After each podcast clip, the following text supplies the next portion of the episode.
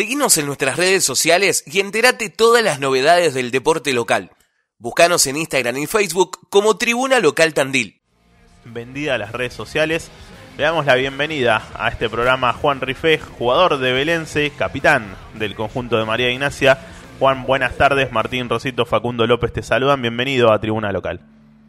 ¿Qué tal, Facu Martín? Buenas tardes. ¿Cómo andan? ¿Cómo estás? ¿Vos todo bien? ¿Qué te encontramos haciendo? Bien, bien, todo tranquilo. Recién llego a casa del trabajo. Bien. Bueno, Juan, ¿cómo, cómo fueron las sensaciones después de, tanto tiempo sin jugar? Volver a, la actividad de la liga, hacerlo por duplicado, con dos partidos en, pocas horas. ¿Cómo, ¿Cómo fue? ¿Pasó factura el cuerpo? ¿Cómo estás hoy? Sí, particularmente sí, pasó factura. Eh, pero no, contento, la verdad que muy contento por, por la vuelta. Y bueno, eh, jugar dos partidos en cuatro días y tuvo su, repercusión en el cuerpito. Pero bueno, contento de todo. Al margen de, las cuestiones físicas, esta que, hablábamos de, que pasó factura, ¿cómo, ¿cómo te sentiste vos desde, el, desde lo futbolístico, por ahí, una mirada más futbolística, el hecho de, estar más de un año parado y ahora regresar a, a competir? Sí, sí, costó, costó, la verdad que costó, costó un poco, pero bueno, eh, habíamos hecho un par de prácticas de fútbol donde jugaba con Ferro, nada más. Creo que teníamos encima dos prácticas y un amistoso con Excursio. Eh, nos costó un poquito, pero nada, creo que las ganas de volver a jugar eh, compensa todo, todas las deficiencias que podemos tener en jugar, en cuanto a un año sin jugar, ¿no?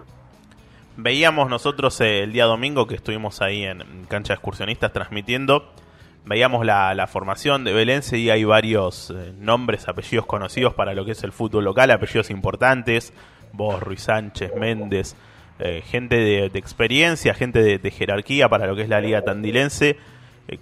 Eh, tienen un equipo como para pensar, en caso de, que vuelva la competencia oficial, que es lo que queremos todos, en caso de, pensar para pelear, para ser uno de los animadores de la liga tandilense.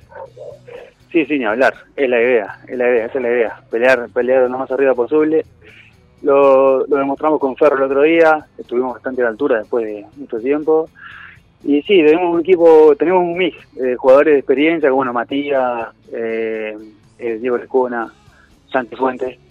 Y están bien rodeados por chicos que, que, corren y tienen buen tuco.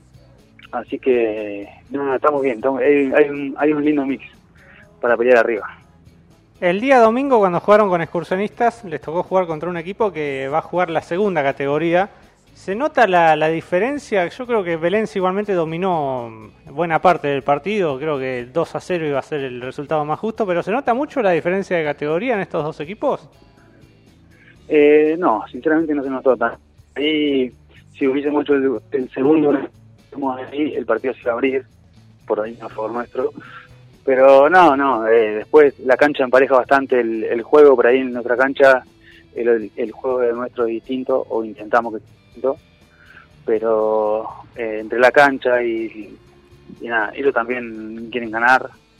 Eh, se, puso, se puso bravo, se complicó, pues tiene mucho, había muchos pibes que tenían muchas ganas de jugar, de estar, de demostrar que pueden estar y nada, se complicó y se puso un partido feo, muy trabado, pero bueno, por suerte pudimos llegar a los tres puntos, ¿no?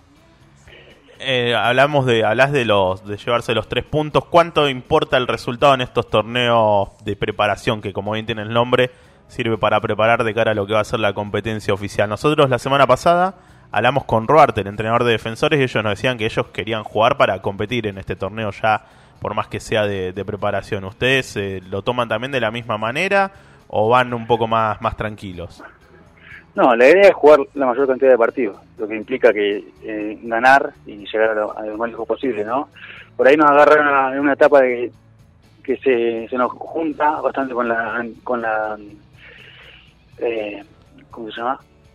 con la primera parte del, entrenamiento, con la pretemporada, eh, no, como que lo vamos complementando con eso, no estamos todavía muy sueltitos que digamos, pero bueno, de a poco eh, nos sirve para tomar minutos, para jugar con, contra otro equipo, que no es lo mismo que entrenar, que entrenar vos mismo.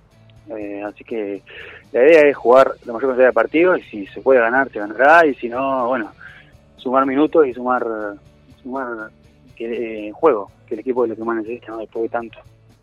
¿Cómo es para un plantel amateur competir con todo este tema del coronavirus? Porque ya hubo alguna suspensión por Aprevide, eh, vemos que en el fútbol profesional no se están tomando los recaudos. En el caso de ustedes, que incluso tienen que hacer un viaje, por más corto que sea, ¿qué recaudos toman a la hora de, cuidarse con todo el tema del COVID? Y mira, nosotros particularmente, bueno, se entrena al aire libre, todos llegamos cambiados, eh, cada cual lleva su agua, eh, se trata de respetar, ¿no? Lo mayor, lo mayor posible el protocolo.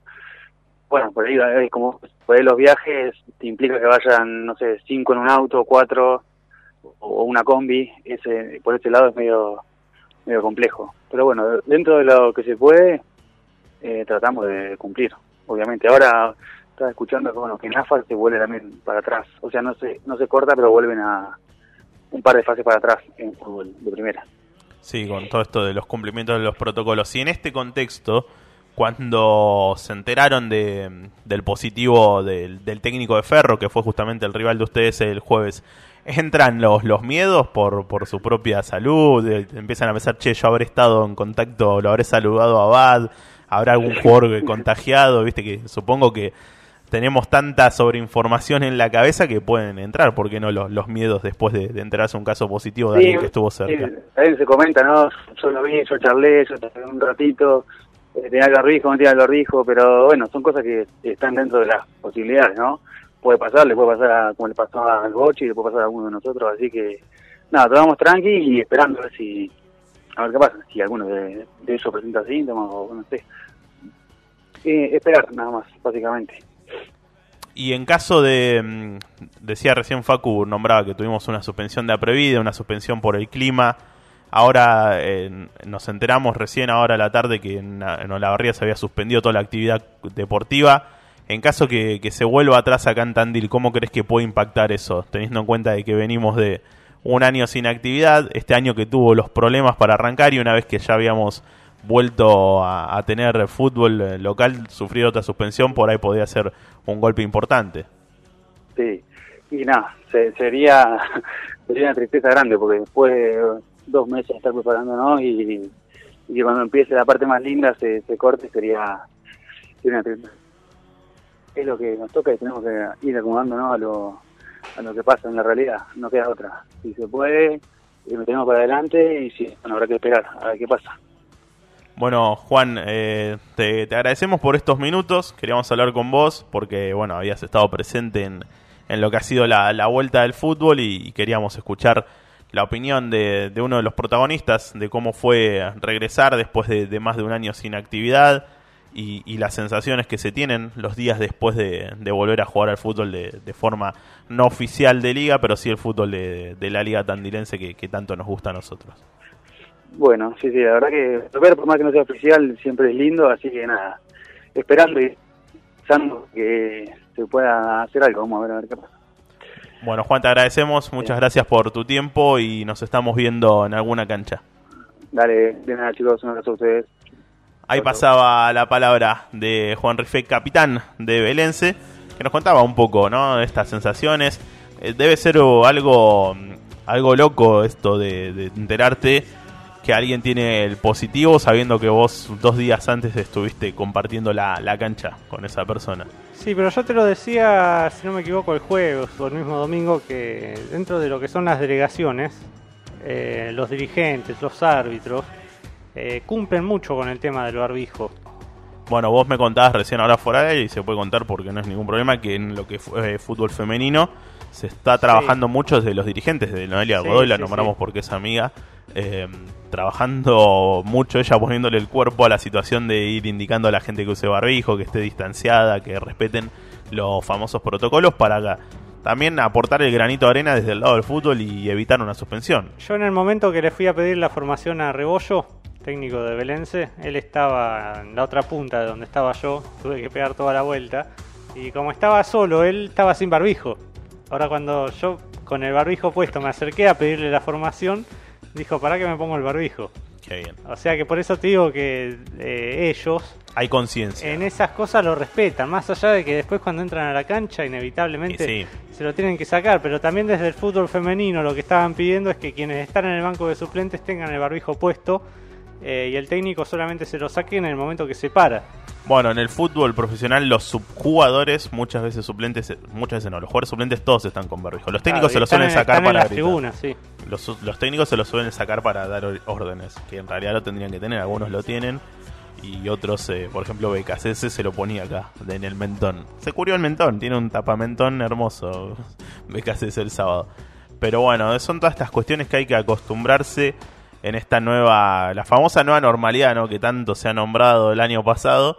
Parte de la nueva normalidad es esto, eh, son los protocolos, son la- las cuestiones de suspensiones eh, sorpresivas, como nos pasó a nosotros con, el encuentro que íbamos a transmitir de Ferro y San José, y que vamos a tener que andar acostumbrándonos siempre y cuando querramos seguir eh, con la actividad, que es lo que queremos todos, nosotros desde el periodismo, los jugadores desde su rol, también los entrenadores y los dirigentes de, de la liga. Escuchá Tribuna Local, de lunes a viernes a las 18 por Radio Nitro, la 963.